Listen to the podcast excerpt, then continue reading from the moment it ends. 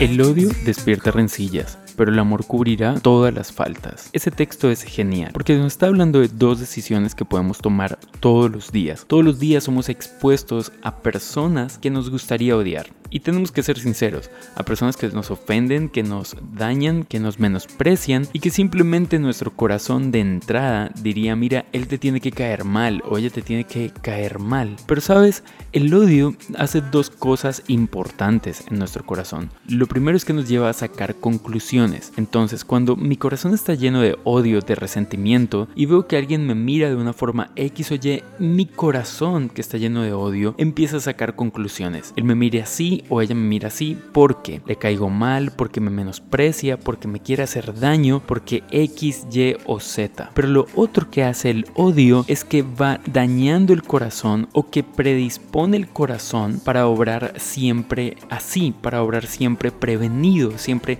no yo estoy guardado, más bien no me toques, más bien no me mires, tú quédate allá y yo estoy aquí. Por eso el odio despierta rencillas, porque estamos predispuestos, pero también porque estamos sacando conclusiones de cosas que todavía no sabemos. El amor por el contrario tiene buenos efectos, aunque no es tan fácil. ¿Por qué razón? Porque el amor es sacrificial. Porque cuando dice el amor cubrirá todas las faltas. De hecho, este, este, esta frase es citada en Primera de Pedro 4.8. El apóstol Pedro lo citó allí. Y lo interesante de esto es que el amor cubre las faltas de los demás, pero también cubre las faltas nuestras. Y cuando dice cubrirá las faltas, no está diciendo que va a alcahuetear o que va a ser cómplice de las faltas. Lo que está queriendo decir es que va a perdonar, las va a pasar por alto.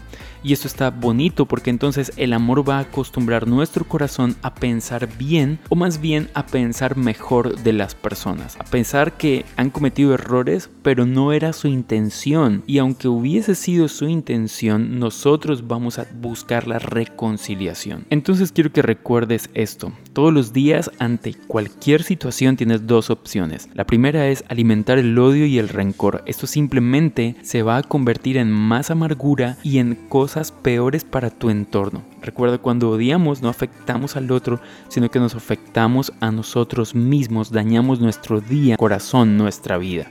Pero también puedes amar. Y cuando amas te pareces a Jesús que tiene el amor perfecto, tolerante, sacrificial, perdonador.